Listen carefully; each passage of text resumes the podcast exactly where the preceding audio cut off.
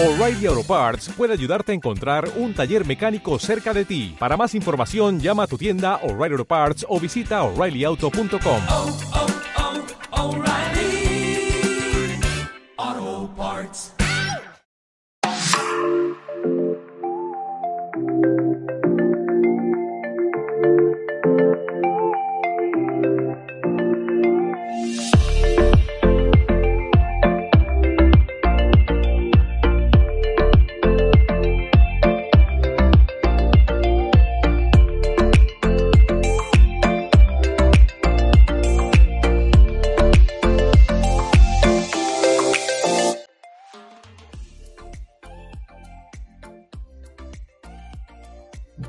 Muy buenas foodcasters, bienvenidos, ya sabéis, esto es Toma Pan y Calla, vuestro podcast gastronómico y por lo que veo cada vez el de más gente, porque cada vez hay más gente suscrita. Así que muchísimas gracias desde aquí por seguir suscribiéndoos al, podcast. Nada, eso es porque os interesa la gastronomía, os gusta todos los datos que, que traemos. Y bueno, yo soy Carlos Ruiz, Chef Carlos Ruiz en Instagram y lo primero que tengo que deciros es que siento no haber podido subir todavía el, episodio que corresponde. Tendría que haberlo subido eh, el martes. Y bueno, por problemas técnicos, de momento ha decidido eh, la tecnología que, que, no, que no me lo sube. eh, así que tengo que. Estoy regrabando todo para ver si con esta va la vencida. Así que que no sea porque no lo intentamos. Pero bueno. Y bueno, otra cosilla. Habrá que dar eh, recuerdos a nuestro querido eh, chef.gordillo que sigue de paternidad y disfrutando de su peque. Así que nada, desde aquí un saludazo grande y esperamos que estés, que estés bien. Eh, bueno, esta semana, esta semana, fin de semana, hice una, una encuesta de a ver de qué os apetecía que hablara. Y bueno, pues había eh, tres temas. Eh, uno era los higos, otro era las cerezas.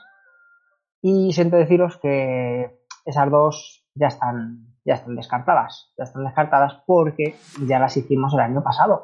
Así que pasaros por, por el, podcast, metéis en el perfil del podcast, buscáis en la lupita, ponéis cereza y ahí podréis ver eh, pues, eh, los tres episodios que le dimos, tanto recetas como una pedazo de entrevista que hicimos a la denominación de origen de Picota de Valle del Jerte y a Pilar y, y, bueno, pues la historia de dónde viene y cómo, y cómo ha llegado hasta nuestros días. Por otro lado, eh, los higos, higos y brevas, también le dimos un, una semana el año pasado. Así que por eso este año no hemos vuelto a hablar de higos y brevas. Pasaros por, por ahí, buscarlo, está al comienzo, pero en la lupita podéis a, cortar y buscáis higos y brevas y tendréis eh, esos episodios que solicitabais por, por Instagram. Así que, oye, ¿y de qué vamos a hablar, Carlos? ¿Cuál era esa tercera opción que había y que no nos has contado? Pues bueno, ahí llevamos eh, varias semanas en las que pues, ahí me ha surgido la, duda, ¿no? De, está muy bien que, que, los ingredientes, que dónde vienen y tal, y, pero hay elaboraciones eh, que de repente dices, joder, ¿y cómo ha surgido esto, no? ¿Cómo fue las sopas frías? Pasaros por el de las sopas frías y si no habéis dejado algún comentario, dejadlo en la cajita de comentarios que, que nos hace mucha ilusión saber qué opináis, qué os ha parecido y si os ha gustado.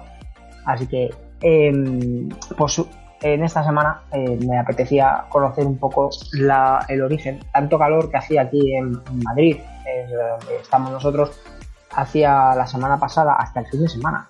El domingo todavía hacía bastante, bastante calor y no había llegado el, el verano. Así que me vino a la cabeza el, el saber el origen, ¿no? De dónde venían los helados. Y pues de eso vamos a hablar. Así que lo primero que tenemos que darles las gracias a, a la familia Barberá, que la tendremos esta semana. Ya la tuvimos en la época de turrones, pasados por ahí, porque fue muy entretenido, muy divertido. Una empresa, eh, hay que darle las gracias porque es nuestro patrocinador para esta semana.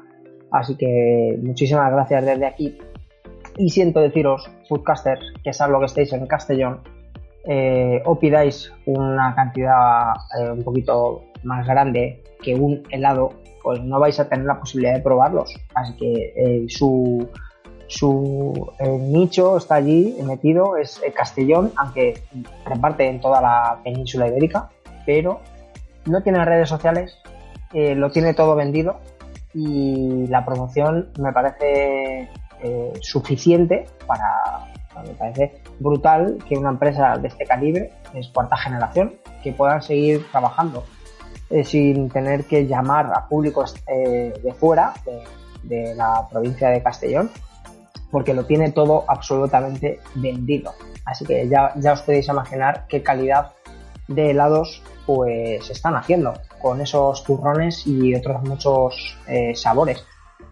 Así que eh, bueno, pues lo primero que ya sabéis, este episodio es de un poquito de historia y cotillando un poco la historia de, los helados, pues me, quedaba incompleta, ¿no? Me quedaba incompleta porque todos eh, te dicen que vienen de China, eh, pues que hace 2000 años antes de Cristo y sin más, no te dan mucha más información. Y me decidí por darle una vuelta una vuelta. ¿Y cómo, eh, cómo lo hice? Pues nada, me pregunté en qué momento apareció la refrigeración realmente, o cómo era la refrigeración eh, pues desde la antigua Grecia, el Imperio Romano, eh, la prehistoria, yo que sé, los egipcios, ¿no? el antiguo Egipto y, y, demás hasta nuestros días. Pues, pues eso es lo que he hecho. He investigado eh, toda, esa, toda esa historia, todo ese hilo, he ido tirando, tirando, tirando, y yo creo que he llegado a una conclusión.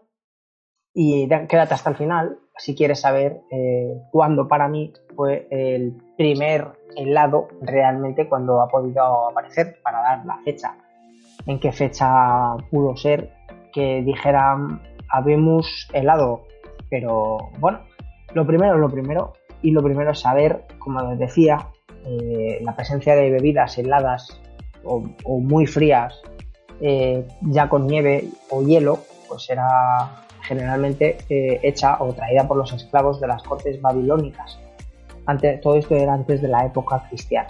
Así que ya, como os comentaba, Marco Polo relata que en, China se añadían jugos de fruta y leche al hielo. Allí allí es donde se supone que podría haber aparecido. Yo dudo un poco que pudiera ser helado. Sí que es verdad que podrían ser mm, eh, bebidas, bebidas frías, ¿vale? Bebidas frías de aquella, en aquella época. ¿Por dónde, por dónde empecé a tirar de, esta, este hilo de la madeja? Pues nada, eh, la refrigeración en la antigua Grecia el imperio romano. Y, aunque parezca el típico, el típico tema tostón de, sociales, pues, pues no. Os aseguro que la verdad que me lo he pasado súper bien. Y es que los griegos y los romanos de lo que hacían era amontonar nieve en hoyos cavados en la tierra. Para, bueno, los aislaban, cogían paja, ramas y todo eso lo, aislaban para que se perdiera el, menor frío posible y lo que hacía la nieve eh, que se convertía en hielo de esa manera para y lo utilizaban cuando hacía calor. Esta práctica se extendió bastante por la zona del Mediterráneo, ¿no? Y bueno, de hecho, se, han visto en Albacete, eh, se han visto algunas, eh, algunas zonas rurales que hasta en el siglo XX y siglo XXI, pues eh, hay todavía este tipo de, hoyos, ¿no? No sé si se usarán o no se usarán, pero me parece súper curioso. Lo siguiente que encontré fue la prehistoria, eh, pues ya un poquito más, más adelante, ¿no? Y es que en la prehistoria el hombre se vio con necesidades de almacenar alimentos, pues en vez de en diferentes sitios, ¿no? Y lo que lo hizo fue en cuevas, en cuevas, que es donde más frío hacía eh, en esa época. De esta manera lo usaban como nevera. Yo creo que la nevera más sofisticada que había en ese, en ese momento. Luego ya en la antigua Grecia y el Imperio Romano, eh, bueno, aquí es verdad que pues pasaba lo que, os comentaba antes, ¿no? El- lo de los hielos, la nieve, no sé, eh, perdón, los agujeros, los hoyos cavados dentro de la tierra y por el otro lado, los, la- en la prehistoria, lo- las cuevas que se como frío. A día de hoy, de, hecho, hay algunas cuevas de, de bodegas que siguen siendo como aisladas y hacen fresquito dentro de unas temperaturas, no, hace frío, pero están como aisladas, ¿no? Y yo creo que es lo que ha parecido a esa época.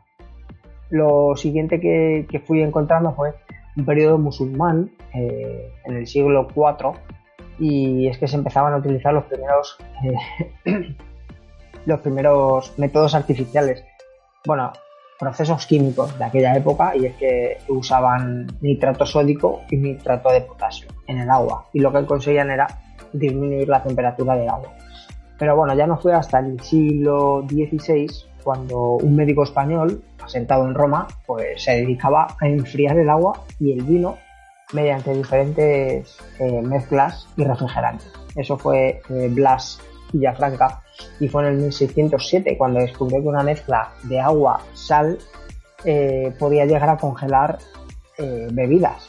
Y es que este, este mm, método es tan viejo y tan usado que a día de hoy seguramente que cualquier persona que quiera enfriar algo rápido, una bebida rápida que esté cerrada, eh, lo enfría de esta, de esta manera. Mucho más rápido que meterlo en un congelador a día de hoy, aunque sea húmedo.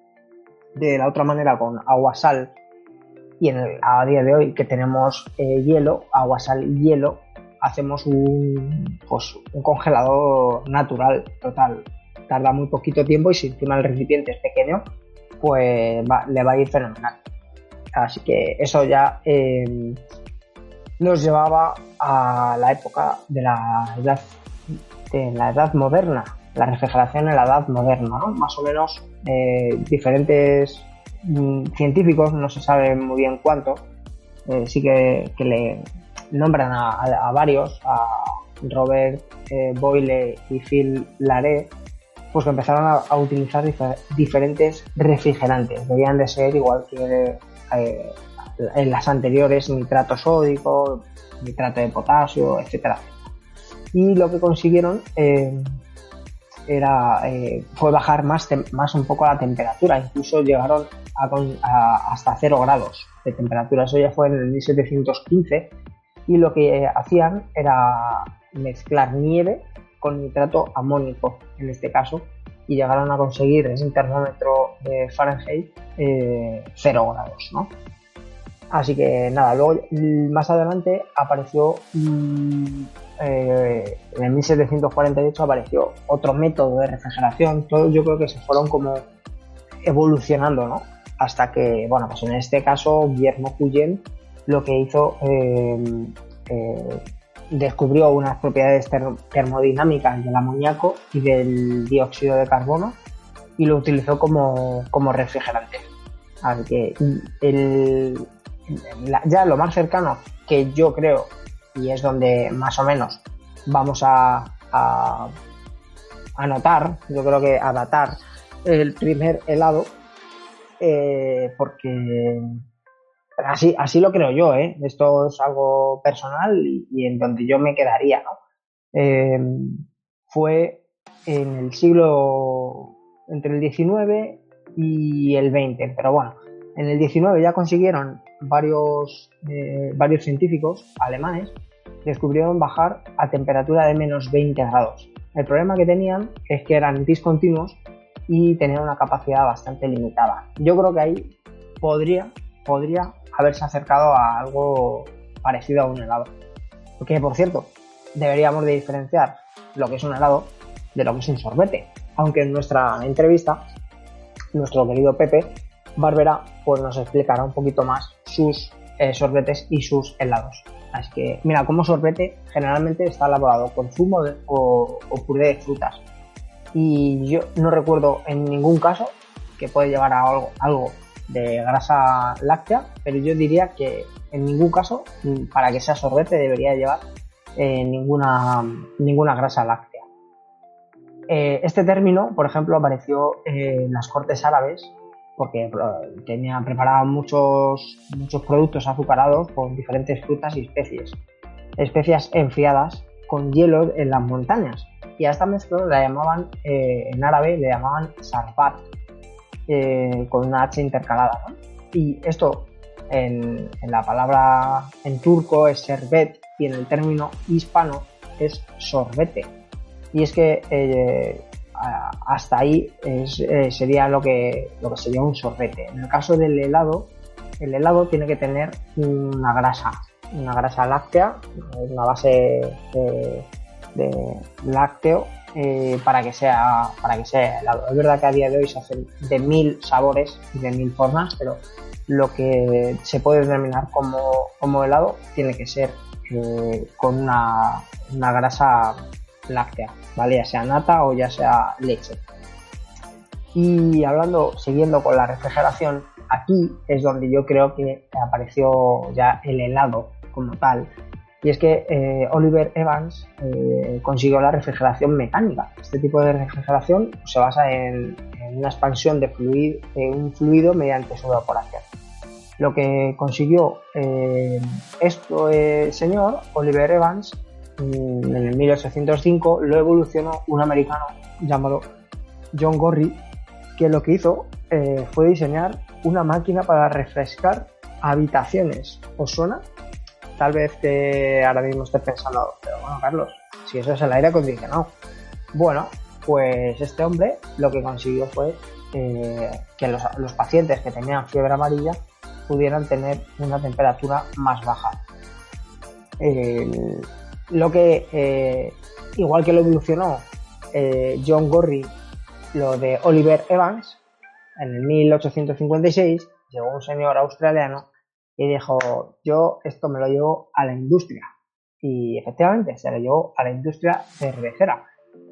Y lo que hizo fue introducir refrigeración de comprensión a vapor, lo que a día de hoy se sigue utilizando y bueno, yo creo que es donde empezó, entre 1805 y el 1856, a alguien se le ocurriría hacer algún tipo de crema con leche y enfriarla, por ejemplo, y de ahí podríamos sacar, bueno, pues eh, imaginaros que levantan una leche para la época de las torrijas, con un cítrico que era un limón, algún poquito de azúcar y a alguien se le ocurre decir, en vez de hacer torrijas o torridas de parila, pues vamos a enfriarlo. Y tal vez ahí apareciera nuestro eh, helado de leche merengada. ¿Qué os parece? ¿Qué os parece eh, la de vueltas que le he a dar para encontrar el helado o el momento en el que el helado aparece? A mí me ha parecido bastante argumentado. Pero bueno, dejármelo en comentarios si os parece que pueda ser o no eh, en esa época cuando apareció el, el, helado. Así que luego, un poquito más adelante, pues eh, ya esto empezó a, a, evolucionar muchísimo, muchísimo. Y la historia pues nos trae los equipos actuales, que son los equipos de refrigeración súper potentes compuestos por compresores, condensadores, eh, no sé, los abatidores que tienen motor, turbinas, eh, te bajan de temperatura en, minutos unas cantidades súper grandes. Y, y, bueno, pues ya hemos evolucionado muchísimo. Así que, pero esto, esto es lo que me parecía súper curioso, conocer desde dónde podríamos decir eh, que aparecían los helados como tal, ya algo más sólido, no algo de tipo bebida fría, que, que nos lleva 2000 años antes. Yo creo que, que bueno, pues, eh, no, perdón, 2000 años antes de, antes de Cristo. Eh, ahora sí que es verdad que nos trae al 1800, 1805, 1856, donde ya empezaron a, bueno, pues, pues hacer eh, más, más eh, equipos de refrigeración modernos, de manera que podían tener, sostener en el tiempo pues, un producto eh, un producto frío congelado realmente que es lo que es lo que queríamos. Así que nada oye déjame en comentarios que, que te ha parecido la, la historia de, de, los helados.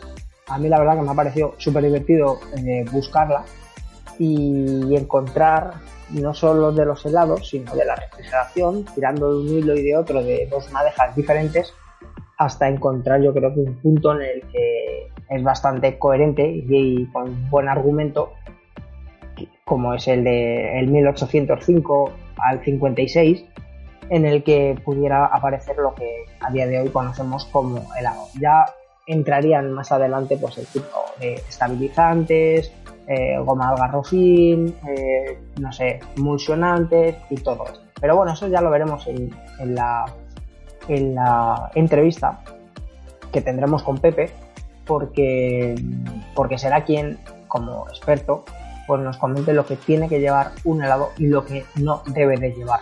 Así que todo lo que tenga color no natural, ya nos lo contará él, eh, eso no puede ser un helado. Pero bueno, eh, desde aquí, muchísimas gracias a, la familia Barbera por patrocinar este, esta semana, eh, la semana dedicada a los helados. Y os hago un pequeño adelanto que la familia Barbera tiene esos helados que os comentaba al principio, se llaman gelats.